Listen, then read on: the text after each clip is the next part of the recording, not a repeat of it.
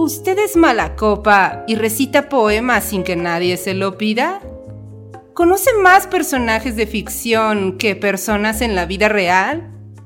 ¿Ha notado que no puede debatir con alguien más que no sea usted mismo?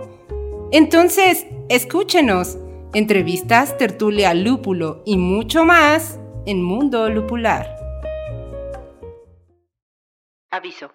Las opiniones, argumentos y tonterías vertidas en este podcast no son la verdad absoluta y pueden estar influenciadas por el alcohol. Si tienes una opinión diferente, publica un podcast. Hola colectivo, bienvenidos a un nuevo episodio de Mundo Lupular, su programa de literatura favorito del mundo mundial. Estamos aquí un día más después de algunas semanas de, de descanso, pero ya estamos aquí de nuevo para platicarles de la actualidad literaria y de los libros que hemos estado leyendo en las últimas semanas. Y como ustedes ya lo pudieron haber visto en el título del podcast del día de hoy, vamos a platicar de una novela bastante interesante, pero creo yo que más interesante que la novela es la, la serie y por eso vamos a platicar de ambas, tanto de la novela como de la serie y vamos a dar nuestra opinión de ambas producciones, algunos este, datos curiosos y en general qué es mejor, si la serie o el libro de la novela que a continuación les diré, que es el cuento de la criada escrito por Margaret Atwood. Pero antes de, de pasar al análisis, está con nosotros como cada semana el Cachuchas. ¿Qué tal Cachuchas? ¿Qué tal amigos? ¿Cómo están? Muy bien, Riz, muchas gracias. Efectivamente, como lo dices, una pregunta que siempre se hace sobre, sobre los libros, o más bien las series o películas basadas en los libros es, ¿cuál es mejor? Si la serie o la película, o la, digo, perdón, si la serie o la novela, o la película y la novela. Y creo que generalmente estamos todos de acuerdo de que, o bueno, lo peor es la opinión popular, el colexical, o el musical, exacto. Pero siempre dicen que, la que el libro es siempre mucho mejor que lo demás. Vamos a dejarlo hasta ahí. Pero ahorita vamos a ver qué es lo que pasa con esta historia. Pero también está Medievalina. Hola, Medievalina. Hola, ya no soy personaje recurrente de este podcast llamado Vida.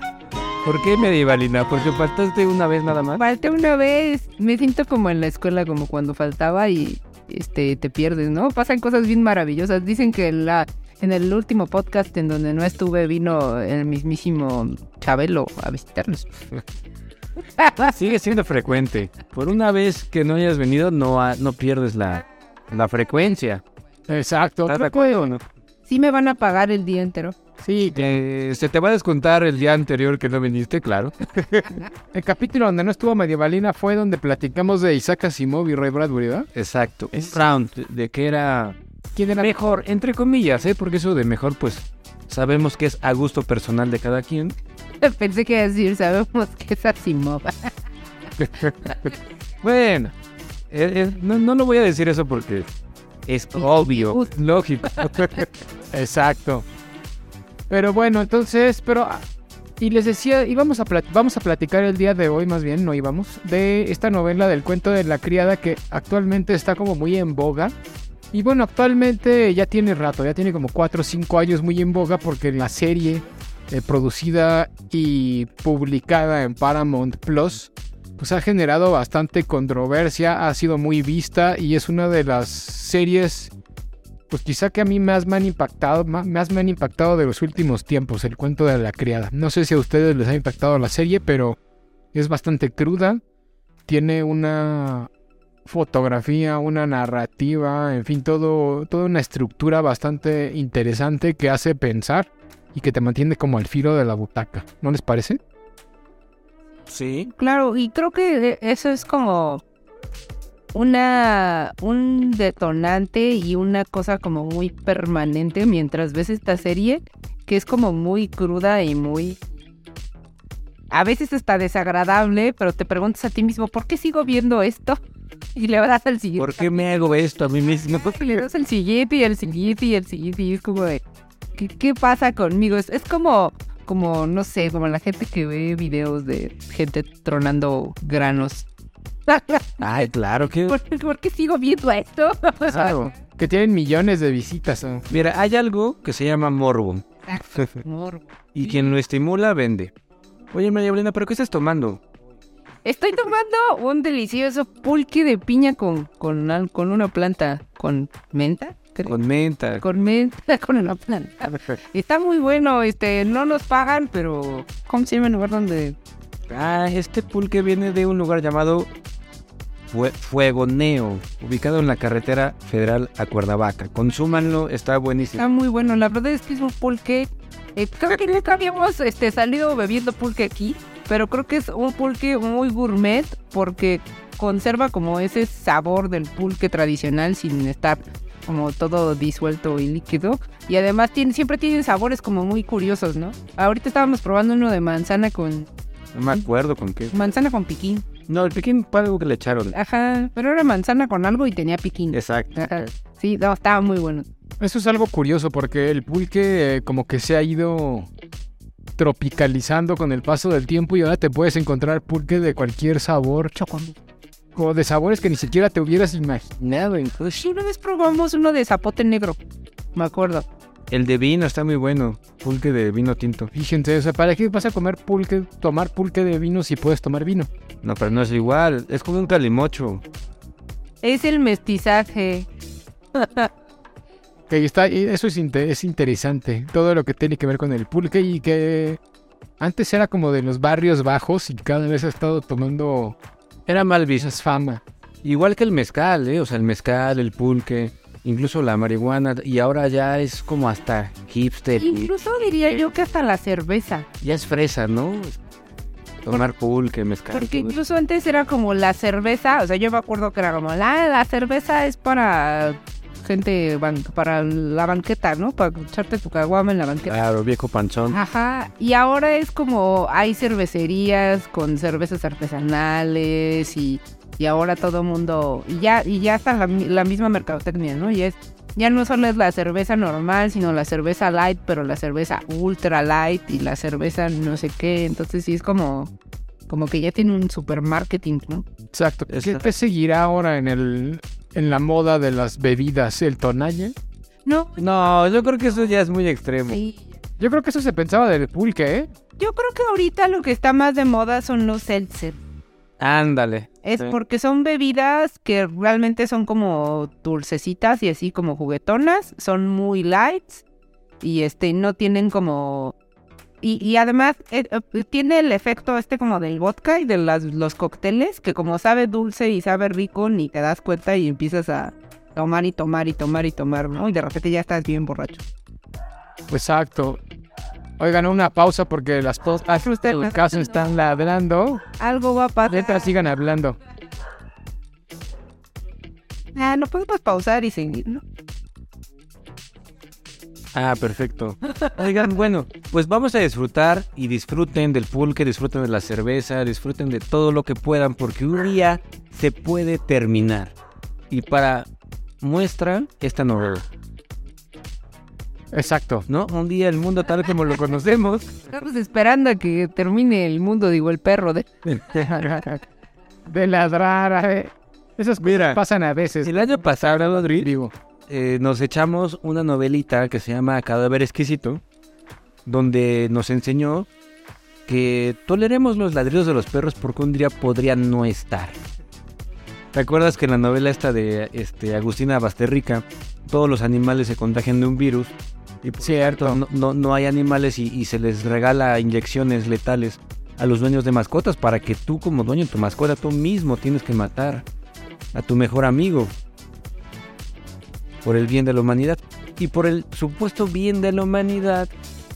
Tal vez un día ya no existan pulquerías, cervecerías, ni nada que nos dé goce y placer. Pues que es lo que decíamos en nuestro capítulo del apocalipsis, del apocalipsis zombie, ¿no? Que decíamos eh, que Cachuchas decía que le gustaría ir al Oxxo por las chelas, que ese sería su trabajo en el apocalipsis. Y después eh, eh, pensamos, pues sí, ¿no? O sea, me acuerdo que lo dijo Tuca, este, pues ya no va a haber ni cervecerías ni nada. O sea, Y si lo piensas, esas últimas cervezas que rescates del Oxxo serán las últimas. Ahora sí, so- ahora, ahora sí les prometo que la última y nos vamos. La última de las últimas, exacto. Pero pues bueno, el, el capítulo de hoy que nos atañe es a platicar sobre esta novela de la que ya hemos estado comentando un poco, que es El cuento de la criada, escrita, les decía hace un rato, por Margaret Atwood. Y les voy a dar una breve introducción de Margaret Atwood para, para ir entrando en tema. Para quien no la conozca, es una escritora, poeta y crítica literaria canadiense que fíjense, nació en el año de 1930. Oye, ¿y sigue viva? Sí, claro, todavía sigue viva. Del 30 y pues súmale del 39 para acá. Son como ochenta y tantos años, ¿no? Ya está, ya está grande. Y pues bueno, e- ella es conocida porque es una activista tanto de temas de feministas como de derechos humanos, incluso contra los derechos contra lo- este, las personas indígenas y en fin, de todo, lo demás. Es una, es una activista.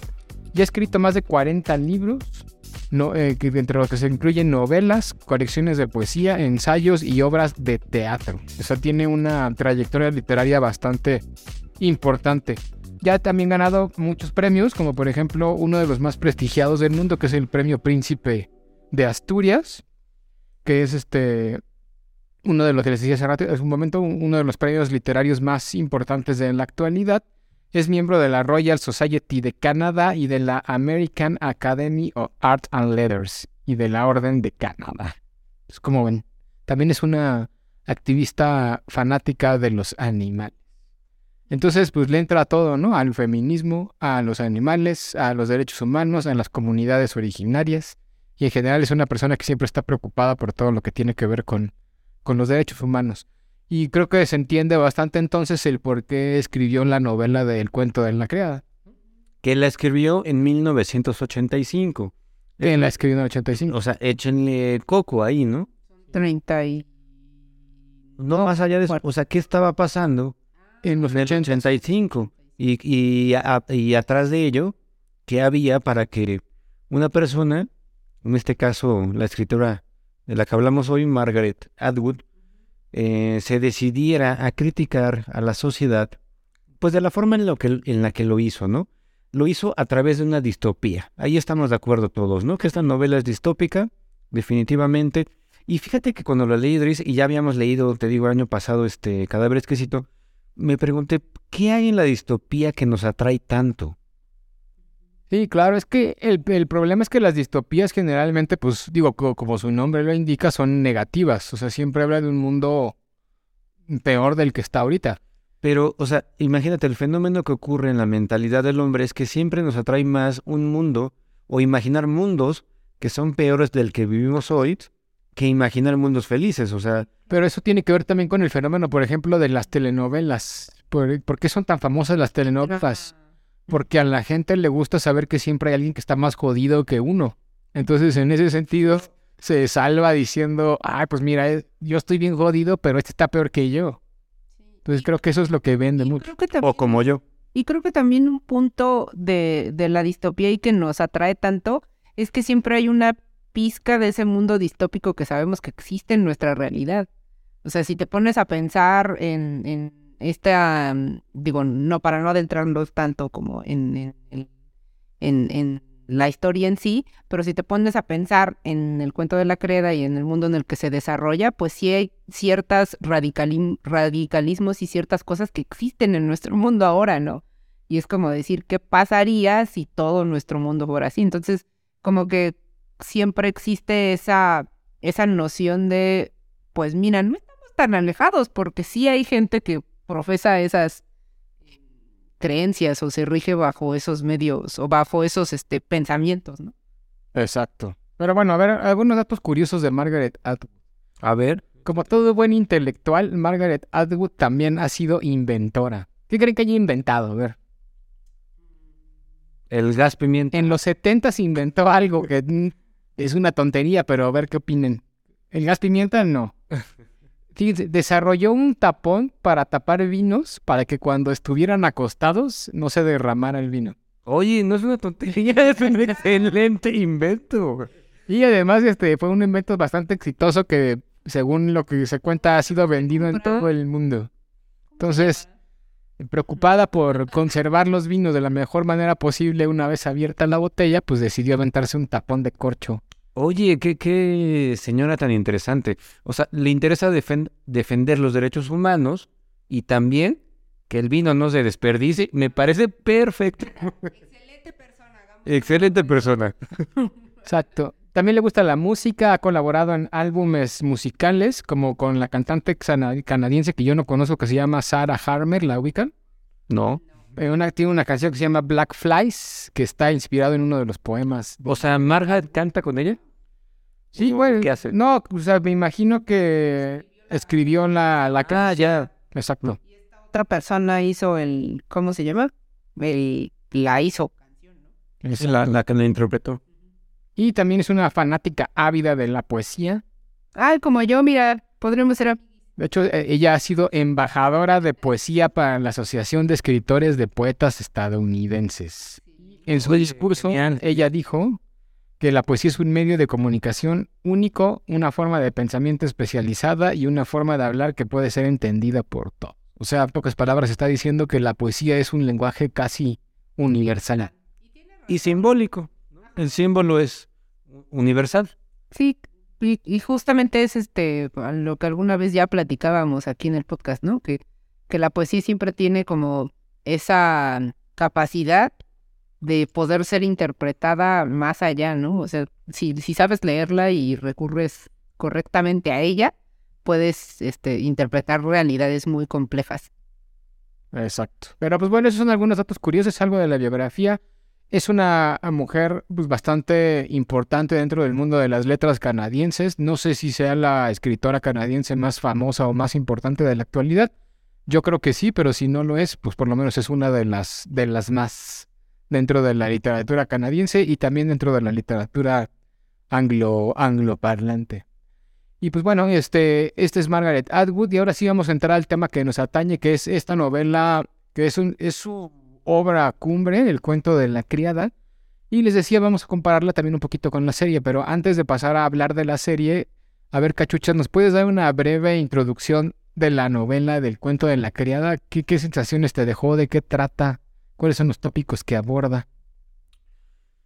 Bueno, el cuento de la criada es una novela corta desde mi punto de vista, eh, distópica, como ya dijimos, y trata sobre eh, el totalitarismo o trata sobre eh, un gobierno bastante autoritario que pretende eh, coartar la libertad de las mujeres. Básicamente se trata de esto. Y para lograrlo, utiliza eh, como medio la Biblia particularmente el pasaje donde Raquel, que es esposa de Jacob, viéndose estéril, le pide a Dios que le dé hijos. Y como esto no es posible, eh, supuestamente inspirada por la palabra del Señor, eh, le pide a Jacob que sea su criada, la criada de ellos dos, la que tenga los hijos por ella. Ajá. Y Jacob eh, accede con todo lo que esto implica, es decir, eh, lo voy a decir así, no, no porque quiero ser despectivo, sino porque el acto eh, implica exclusivamente una fornicación, es decir, no hay ningún tipo de sentimiento ni de lazo entre las dos personas en cuestión, y que obtienen como resultado, eh, pues, el parto de un niño que, que van a crear entre, entre los dos este, esposos, ¿no? Y entonces, este pasaje bíblico, pues cuando lo lee uno en la Biblia no suena mal, pero eh, cuando uno se, se lo plantea en la vida real, se da cuenta de que estás utilizando a una persona, es decir, en este caso la criada de ellos dos, eh, como un medio, es decir, está siendo utilitario porque estás utilizando literalmente el útero de una persona. Y no solo el útero, sino que aparte como es una cuestión religiosa, pues una cosa sería inseminarla artificialmente, pero eso es pecado. Entonces tiene que realizarse el acto delante de la esposa. Y esto está, este, eh, eh, ¿en qué libro está? Creo que es este, a ver, este, A ver.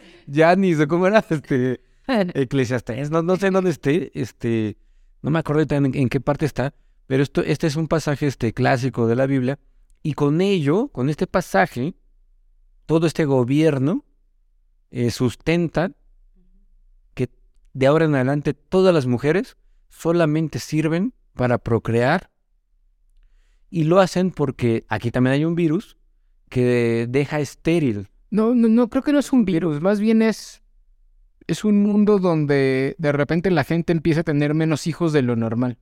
No se sabe bien por Porque hay una, hay un, este, sí hay esterilidad, porque Sí, sí, sí, son estériles. Son estériles. Ella lo dice al principio del libro, ¿no? Dice, dice algo como que en esta ciudad, bueno, eh, están mermando la cantidad de nacimientos. Y justo es ella, ella algo que vio en China, que también están mermando la cantidad de nacimientos.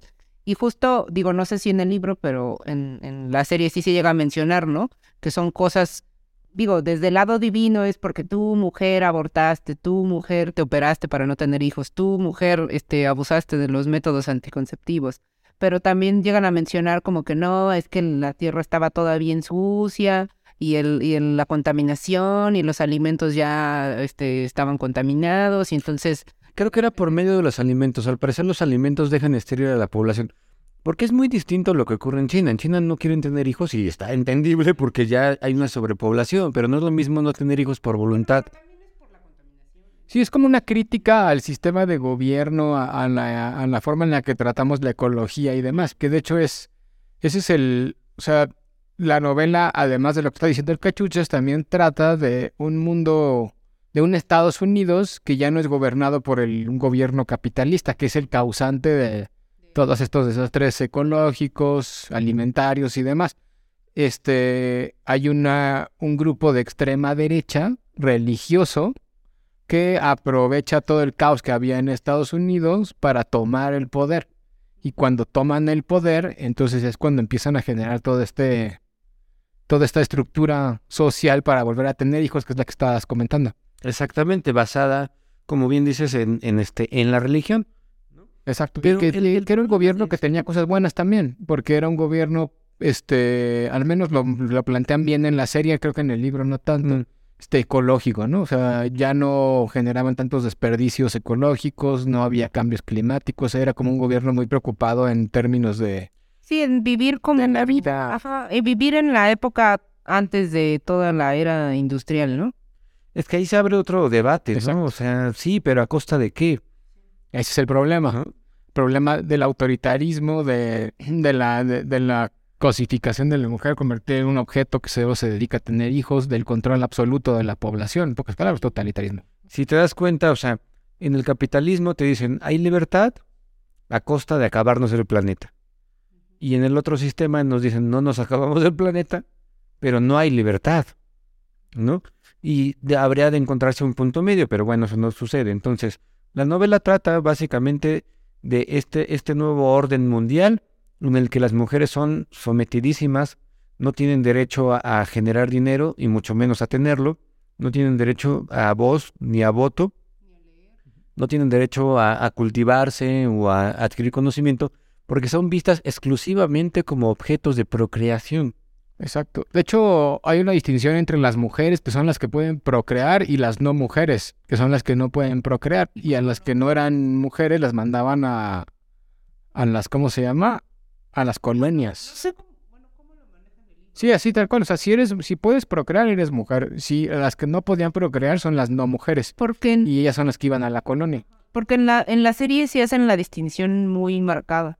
O sea, la serie sí es como, eh, ah, por ejemplo, las la, quienes se convertían en criadas, además de que eran mujeres que se sabía que podían tener hijos, eran mujeres que habían estado, por lo que yo entiendo, estaban como dentro del pecado, habían sido mujeres que habían abortado, o habían sido vientres de alquiler, o habían sido mujeres, por ejemplo, eh, el June, el personaje principal, era una mujer que le había robado el matrimonio literal a otra mujer, entonces había pecado porque había incurrido en, en este, ay, se me fue la palabra, ¿Adulterio? en adulterio. Eso no lo manejan en Pues, la el libro. No, no. Y luego están las mujeres que no podían procrear, pero que sí servían para el servicio, que eran las martas, que eran las que estaban como criadas domésticas en las casas de los comandantes. Y luego estaban las otras mujeres que eran como las del rango del pueblo común, y eran mujeres que podían procrear o no podían procrear, pero si podías procrear y como tú habías sido, este,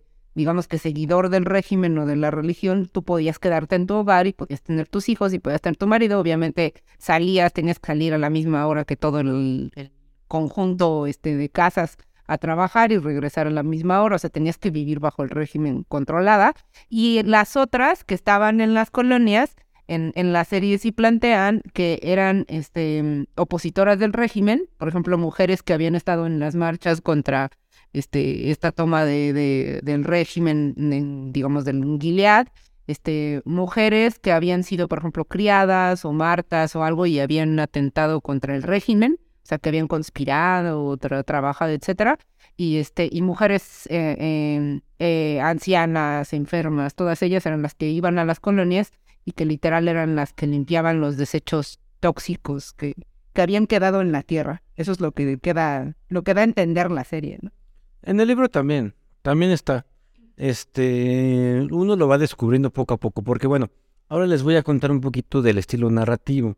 El estilo narrativo es un estilo que se conoce como literatura plana y también eh, muchísimo flashback, es decir, no es una historia lineal, sino que uno se va descubriendo la historia poco a poco conforme va eh, alimentándose de las entregas, eh, ¿cómo decirlo?, separadas, como si vieras un libro de fotografías y entonces al ver una fotografía, luego otra, luego la otra, tú armas el rompecabezas, pero en realidad la novela no, no es una novela tradicional.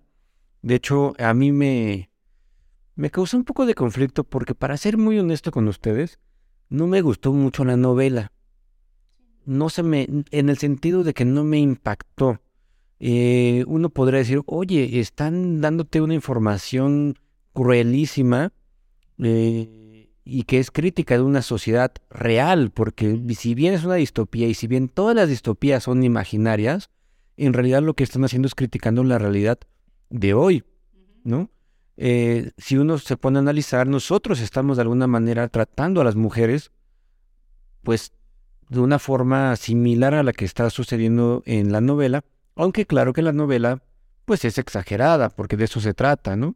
De que exista esta hipérbole para que uno pueda verlo para que uno se haga consciente de ello. Pero en realidad la novela a mí tal cual no me impactó mucho.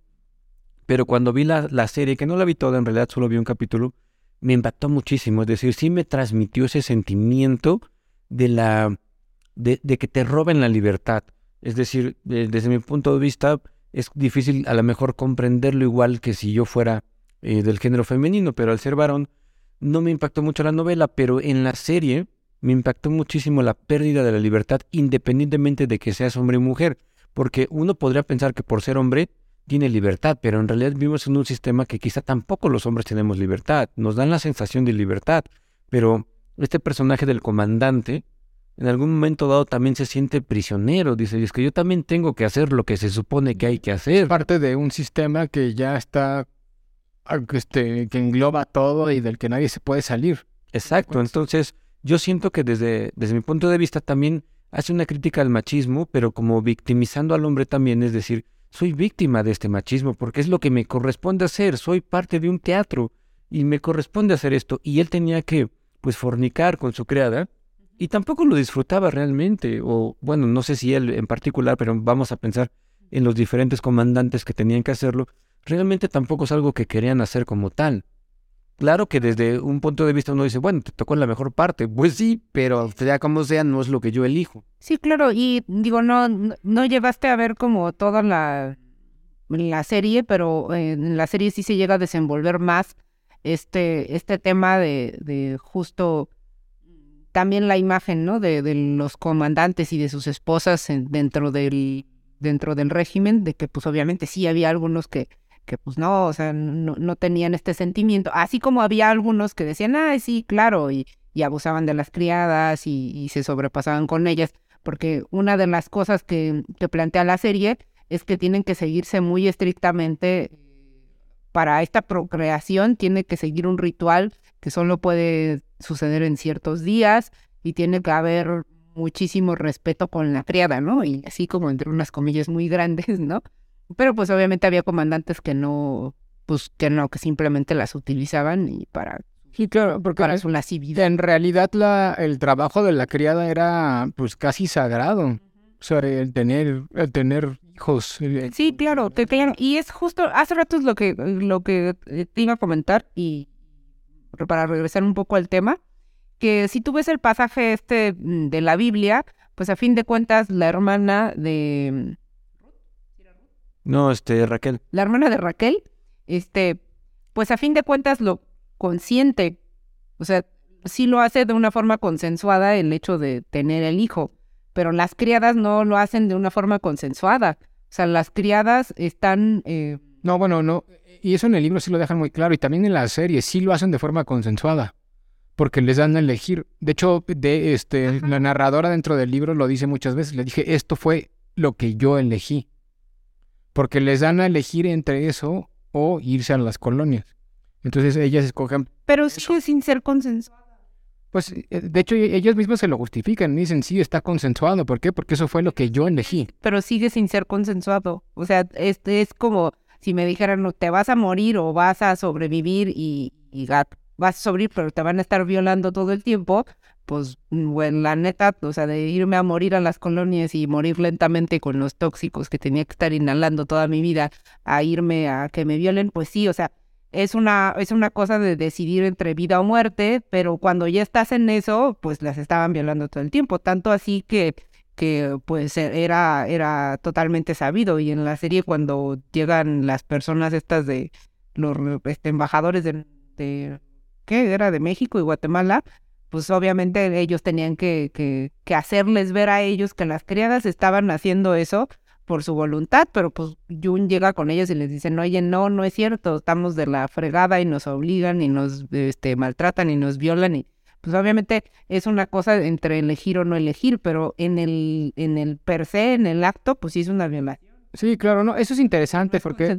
Lo que tú estás diciendo lo marcan muy bien en la serie, pero en la novela no tanto. O sea, en la novela sí se nota más una decisión que tomaron ellas por, pues ahora sí que más por su, no, no sé si tanto por su voluntad, pero sí no lo desarrollan tanto. No sé si en el libro desarrollen, por ejemplo, todo esto de, del- de, de, de los que estaban en, en contra del régimen y todo. No, nada, nada, nada. Bueno, o sea, en la serie sí desarrollan todo eso. Sí, pero eh, o sea, la serie es como esa reinvención, pero te digo, en la, en la novela la misma narradora estaba consciente todo el tiempo que lo que estaba haciendo era porque ella había decidido hacerlo, cosa que en la serie sí se nota completamente. Ahí sí discrepo. Yo creo que sí estoy con Medievalina. Yo creo que es eh, definitivamente en contra de su voluntad. Porque si tú lo haces por sobrevivir, bueno, uno podría pensar que es por su voluntad, pero yo creo que no. Yo creo que definitivamente no. Incluso creo que los comandantes tampoco lo hacían por su voluntad. Y la forma de demostrar esto, y que me parece interesantísimo, un fenómeno este, antropológico interesantísimo, es que en, en este mundo, en este régimen totalitario, había bordeles. Es decir, la prostitución es un factor que evidencia en, este, en esta novela que nadie estaba de acuerdo con lo que estaba sucediendo, porque ni al comandante le gustaba que esto sucediera, si no, no hubiese buscado el placer sexual, es decir, él no, él no obtenía ningún tipo de placer, y tampoco en la criada, ¿no?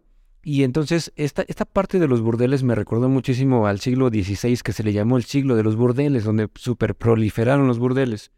Eh, el Marqués de Sade también escribe muchísimo sobre ello, de que en el sentido de que era una, una época donde las mujeres eran tan mal vistas, e- es decir, la vida de la mujer era tan, tan cruel, que muchas de ellas preferían, ahí sí por voluntad, entre comillas, met- eh, meterse en un bordel que era un lugar donde, pues por lo menos les aseguraba que iban a vivir bajo un techo Y sobrevivir. y que van a sobrevivir y que van a tener un dinero que en realidad nunca tenían porque también era como una tienda de raya donde ellas ganaban dinero, pero al mismo tiempo tenían que pagar sus vestidos, al mismo tiempo tenían que pagar renta de la habitación y entonces terminabas tablas, pero por lo menos tenías un lugar donde, donde dormir y, y sobrevivir.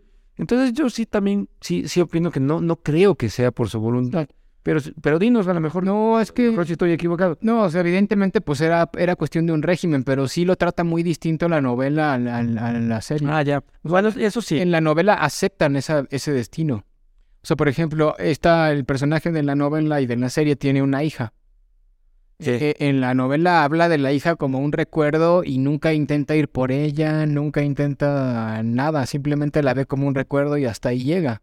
Pero no podía hacer nada más. No, pero lo acepta. Y en la serie. En la ¿cómo serie no, en la serie, pues, el, mo- el leitmotiv de la serie es ella intentando escapar de Gilead para rescatar a su hija. Ah, no. En el libro nunca. No pasa nada de eso. o sea, el leitmotiv no es rescatar a la niña. en, el, li- en, el, en el libro hay una aceptación de la vida que está existiendo.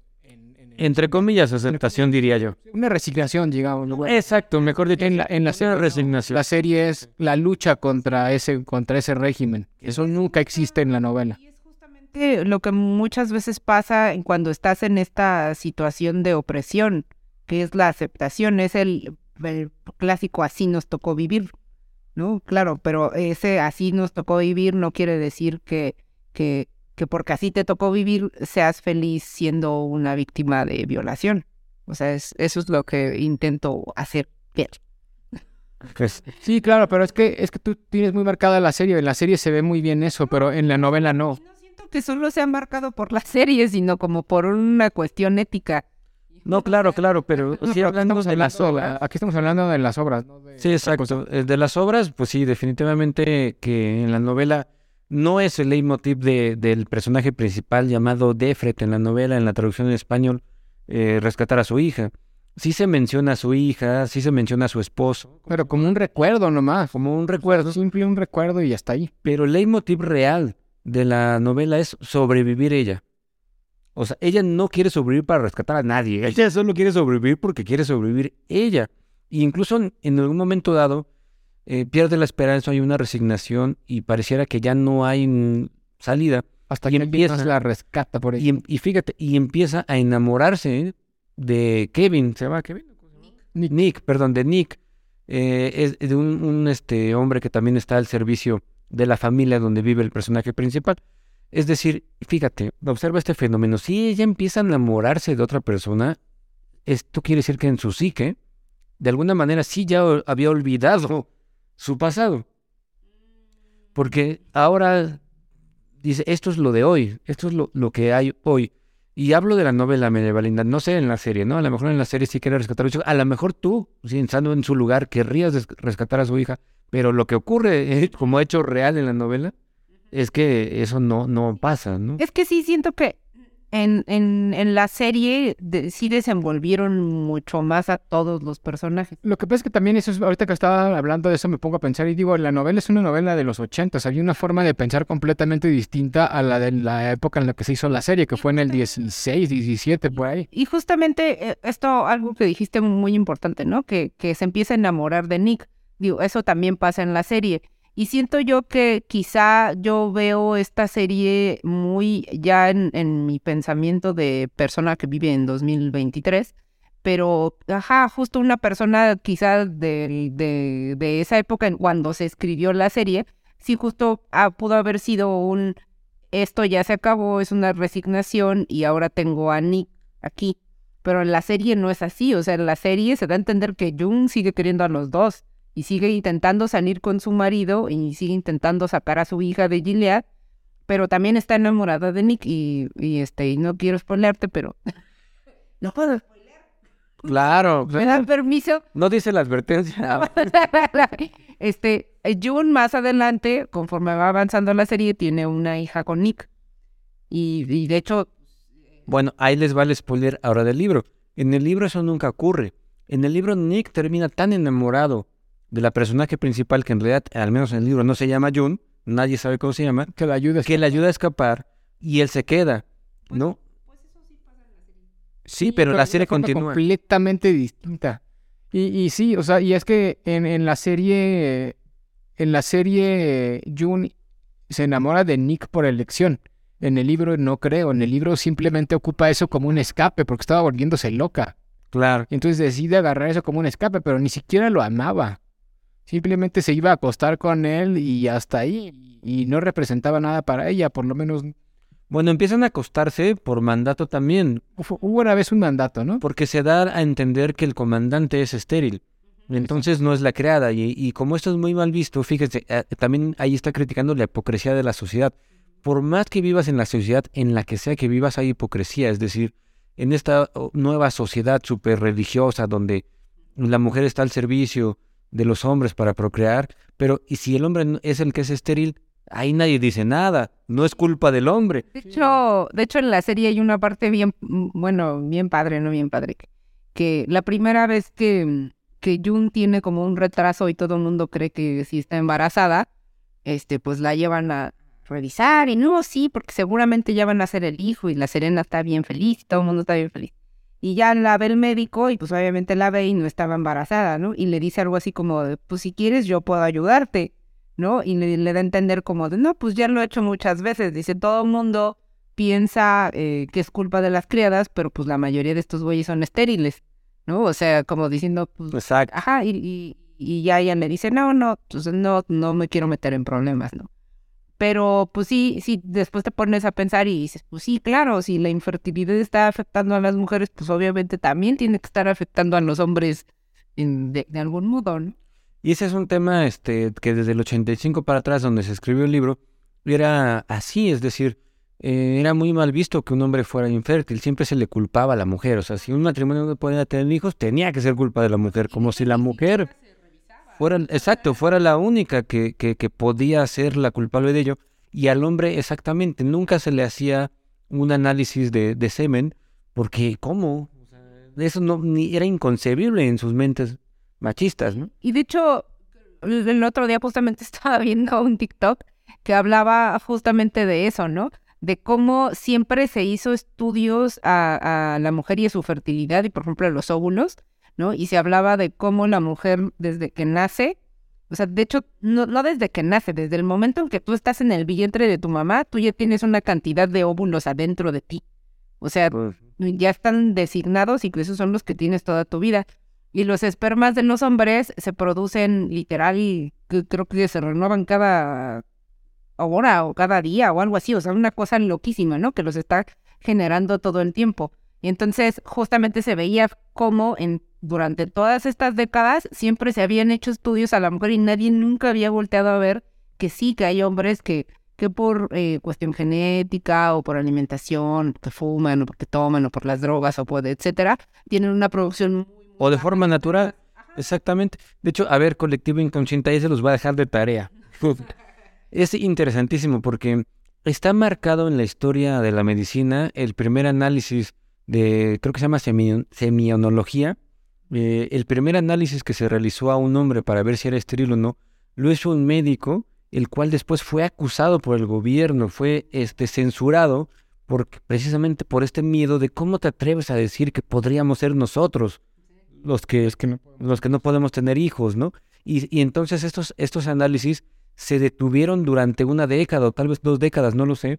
Esa es la tarea, que digan, que, que investiguen quién fue el médico y cuánto tiempo se detuvo hasta que, hasta que en algún momento dado, bueno, ya dijeron, ok, esto ya se había estudiado, ya estaba muerto, por supuesto, el hombre, siempre, siempre todo eso ocurre ya que murió.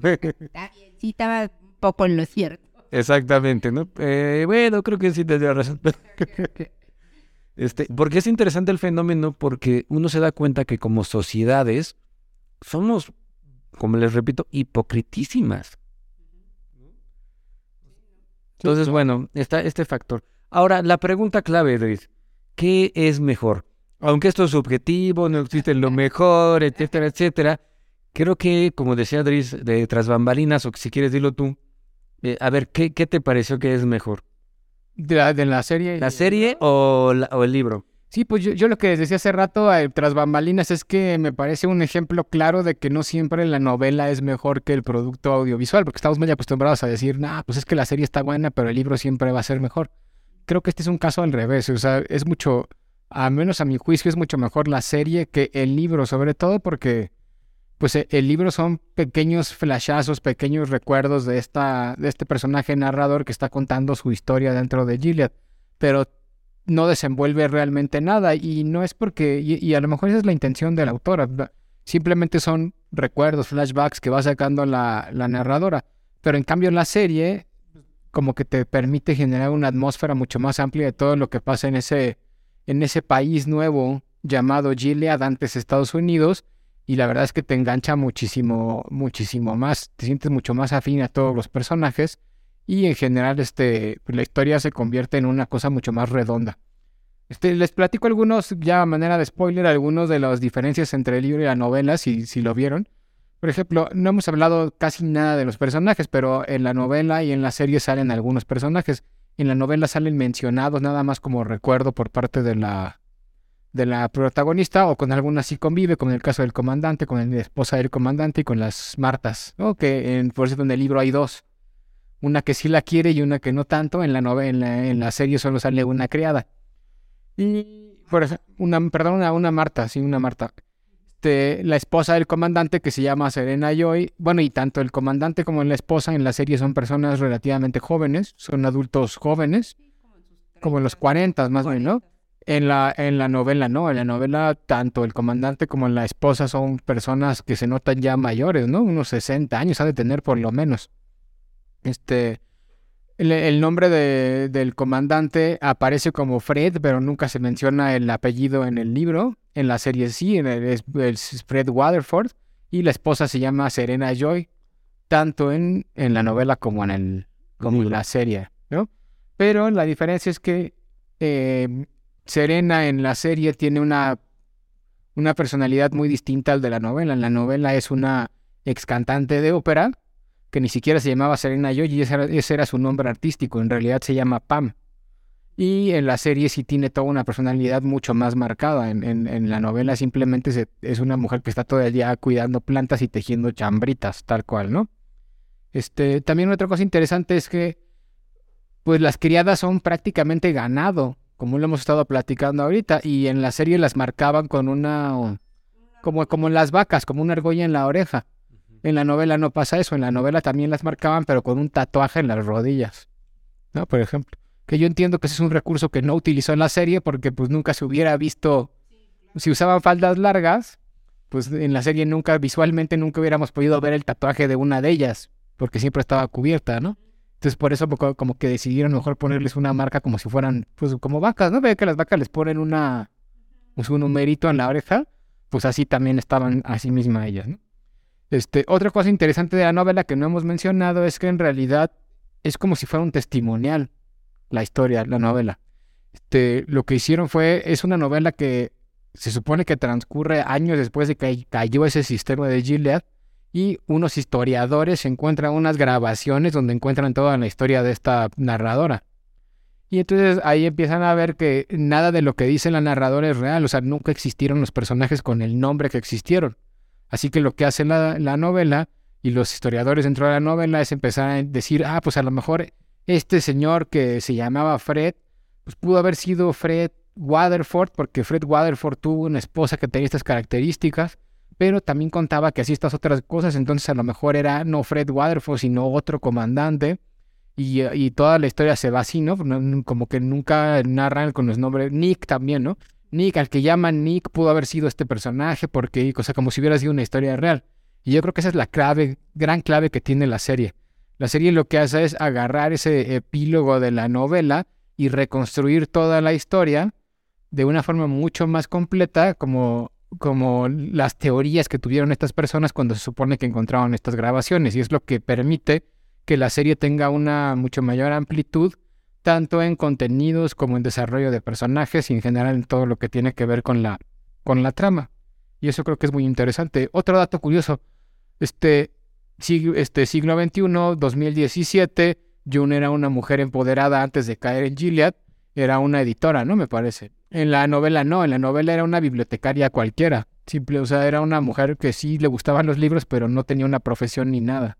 Entonces también eso es bien interesante bibliotecario sí tienen profesión. Sí, estudio. No, no, o sea, es, broma, es broma. No, a ver, a ver, a ver, no, pero es que, o sea, me refiero con bibliotecaria era una de, o sea, no era una bibliotecaria con estudios, simplemente era una persona de la que tú ibas y le podías pedir un libro y te lo está ah, más. Sí, o sea, yo sé que, o sea, sí. Ah, no, no. En fin, o sea, a lo que voy es, como que en la, en la serie le intentan dar una cualidad, este... Sí, como hacer... Mucho más, este, ajá, como ser la más intelectual de lo que en realidad era, ¿no? Y, y bueno, quienes han visto la serie, creo que también es porque tiene un uso, bueno, en, en un capítulo cuando eh, Waterford está en cama y está como en el hospital y Serena quiere mm, hacer algunos cambios en las leyes o no sé qué hace, le llama a ella para que le ayude a editar esos documentos. Entonces creo que también es como pues algo importante, ¿no? Le, la hicieron editora porque tenía un motivo para, para la trama. Pues. Tampoco hemos platicado mucho de las tías, que son las que entrenan a las criadas para ser criadas. En la serie se nota muchísimo el, el tía, ¿cómo se llama? La tía de... Tía Lidia, que aparece en la serie, también aparece en la novela, pero solo aparece mencionada un par de veces, ¿no? De hecho, la misma narradora de la novela dice que vio a tía Lidia una vez y cuando se fue a vivir con los comandantes no la volvió a ver hasta después de muchos años. En la, en la serie pues está constantemente participando en la narración y esto pues tiene un objetivo narrativo bien importante, ¿no? Porque le genera carnita en la historia. Y, y para último, ya una de las cosas que también me llama mucho la atención es que en la serie hay un personaje súper importante que se llama Joseph, que es un comandante que tiene muchísima trascendencia. En el libro, pues no, evidentemente no existe, ¿no? Pero lo que, lo que sí hicieron en la serie fue, hace rato les estaba platicando que como que los historiadores que encuentran estas grabaciones, entre comillas, dudaban que si era el Fred Waterford o era otro comandante del que posiblemente haya estado hablando, y seguramente ese otro comandante era el que después personificaron como Joseph en la, en la serie. Y también, ya por último, ahora sí, la figura de Canadá. Porque en la serie la figura de Canadá es importantísima, porque todos los, los refugiados que salían de Gilead de Estados Unidos, bueno, de lo que era Estados Unidos y ahora es Gilead, se van como refugiados a Canadá y ahí vivían. Eh, en el libro no, en el libro incluso dicen que Canadá era casi aliado de Estados Unidos, entonces los refugiados no podían irse a Canadá, no los aceptaban. Entonces tenían que irse a vivir a Inglaterra, cosa que nunca mencionan en la, en la serie también, ¿no? Pues ya les dio Driss toda una cátedra sobre las diferencias, sus similitudes. Al final eh, había unos que se iban a un tren, ¿te acuerdas a dónde? Iban a Estado, al mismo Estados Unidos, alguna de las... Sí, porque, bueno, en la serie, no sé si en el libro, pero en la serie solo son como ciertas partes de Estados Unidos. Por ejemplo, ellas estaban en Boston. En Boston, toda la historia transcurre en Boston. De hecho, es bien interesante y una parte que está en Chicago y Chicago no está tomada por Gilead, está como en guerra todavía. Sí, porque o sea, se entiende que Gilead era una, una, un estado que estaba intentando configurarse como el estado de poder en Estados Unidos, pero no todas las ciudades estaban tomadas por Gilead, todavía estaban en guerra civil, ¿no? Por lo menos en la época de la, de la serie, no me acuerdo de la, de la novela. Pero bueno, o sea, esta es la idea, ¿no? De que, de que se iban de refugiados, pero tiene en la serie y Canadá tiene una importancia fundamental. En, la novela no. En la novela no. En la novela simplemente nadie pensaba en irse a Canadá porque Canadá, este, pues no los aceptaban, pues, ¿no? Como refugiados. Y mira, ahí les va datos interesantes también. Este, eh, Raquel en la historia bíblica, que ya vi que está en el Génesis eh, capítulo 29, le tiene una hermana que se llama Lía. Y ella sí podía tener hijos, es decir, creo que está representando o que se representó en el libro y también en la serie como la tía Lidia. Ella era superior. parece. Sí, ella era superior. Les leo el, pasaje, dice, mientras su hermana engendró, o sea, mientras Lía, mientras su hermana engendró rápidamente cuatro hijos, Raquel no pudo concebir durante muchos años. Entonces, siendo costumbre, ofreció a su marido su sirvienta Bilá, de la que nacieron dos hijos. Es decir, eh, todo eso está basado en, este texto del Génesis, ¿no? El capítulo 29. Este, y de aquí sacaron también el nombre de la nueva república, esta de Gilead. Sí, de Gilead. Gilead y todo eso. También creo que sacaron el nombre de la tía Lidia, que es decir, la que sí podía concebir o la que daba instrucción o la que les decía, como es costumbre, porque es costumbre en la Biblia, que se usa la sirvienta para concebir hijos para los las que, las que son las esposas estériles. ¿no? no estoy seguro, pero creo que sí existe una ciudad bíblica llamada Gilead. No es esta tal Gilead, ¿no? No, eh, pero sí está basado en una ciudad bíblica, por supuesto, donde vivía Raquel y Jacob, que es donde ocurrió todos estos eventos, ¿no? Por supuesto. Este, entonces, eh, pero bueno, Adris, ¿qué te gustó más? ¿La serie? Ah, no, pues definitivamente la, la serie. Creo que la novela no es una mala novela y menos después de que ya empiezas a platicar de ella y te vas dando cuenta de muchas cosas que tiene, ¿no? Pero sí es una narración pesada y a mí lo que no me encantó de la novela es que si bien sí genera ciertas imágenes y ciertos conceptos de cómo son las cosas en, en Gilead, creo que no lo hace de una manera tan eficiente. Este, lo hace mucho mejor la serie, ¿no? Creo que la serie Transmite más. agarró todos los elementos claves de la novela y los, los, los puso de una forma, pues ahora sí que superior a, la, a la novela. Y pues bueno, y no tiene que ver con que uno sea un producto audiovisual y el otro sea un producto literario, porque hay novelas que generan imágenes fuertísimas, ¿no? El cadáver exquisito, por ejemplo. No se me ocurre mejores imágenes fuertes de más allá de, o sea, se me hace que es mucho más fuerte las imágenes que crea la obra de Cadáver Exquisito que si sea una adaptación cinematográfica, ¿no? Porque es súper cruda.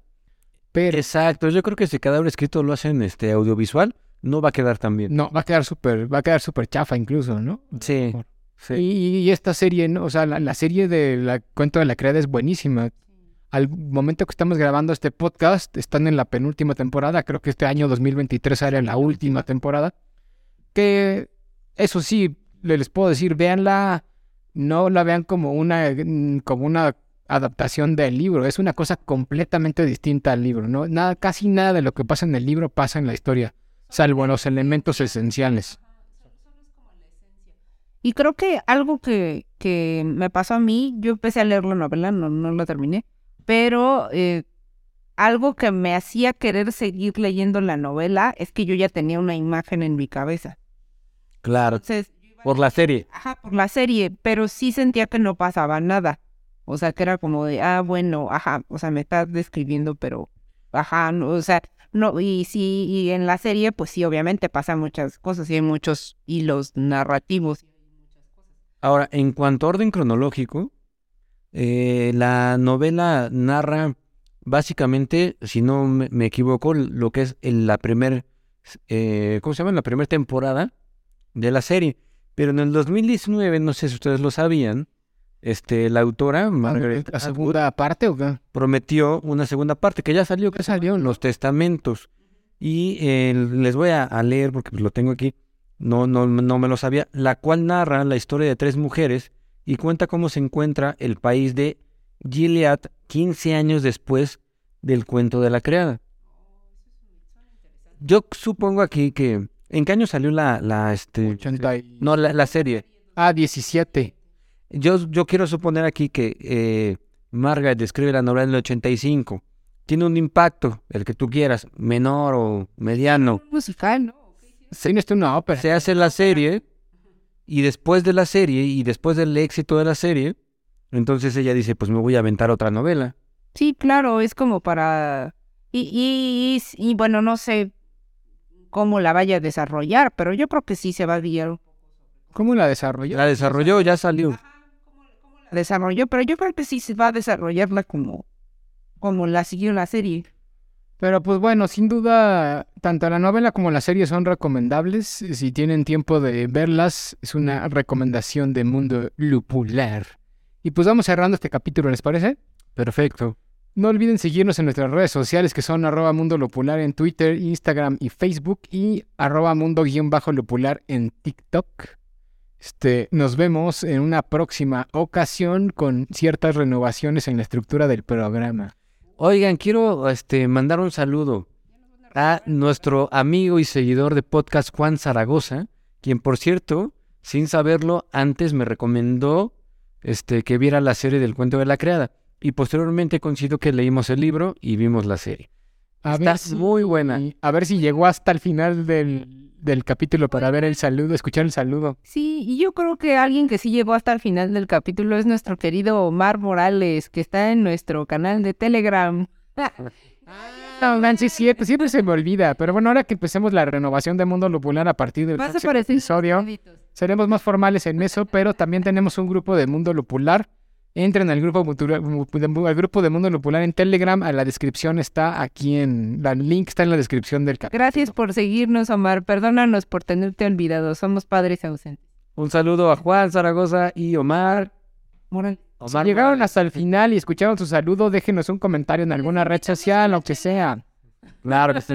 Si no nos dejan comentario, entenderemos que no llegaron hasta el final de este episodio. Los estamos vigilando. Nos vemos en el próximo. Bye. Bye.